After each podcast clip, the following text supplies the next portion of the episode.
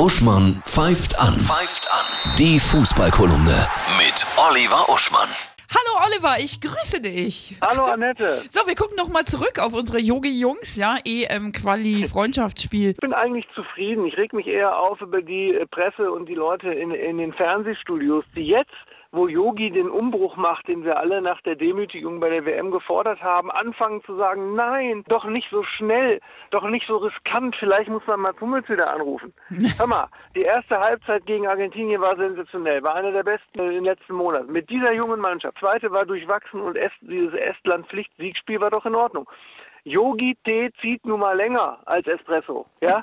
Und jetzt, jetzt baut er um und jetzt sind sie auch wieder alle am Meckern. Kommentatoren, ich bin ja auch einer, ne? Aber Kommentatoren sind doch im Grunde echt die professionalisierte Form vom, vom äh, Rentner am Gartenzaun, der aber, wo du Watte machst, machst du verkehrt. Ja, also aus Sicht von Yogi jetzt. Ne? Mhm. Und die sagen alle, der kann das doch jetzt nicht machen, weil wir müssen doch bei der EM nächstes Jahr was reißen. Ich denke, dass diese junge Mannschaft mit einem Waldschmidt und einem Halstenberg und so, dass die so erfolgshungrig ist, dass sie dann bei der EM bis ins Halbfinale kommt, da würdevoll ausscheidet gegen Niederlande oder Frankreich, wir sind alle zufrieden. Dann reifen die noch zwei Jahre weiter und bei der WM ist er dann tipptopp. Die Bundesliga.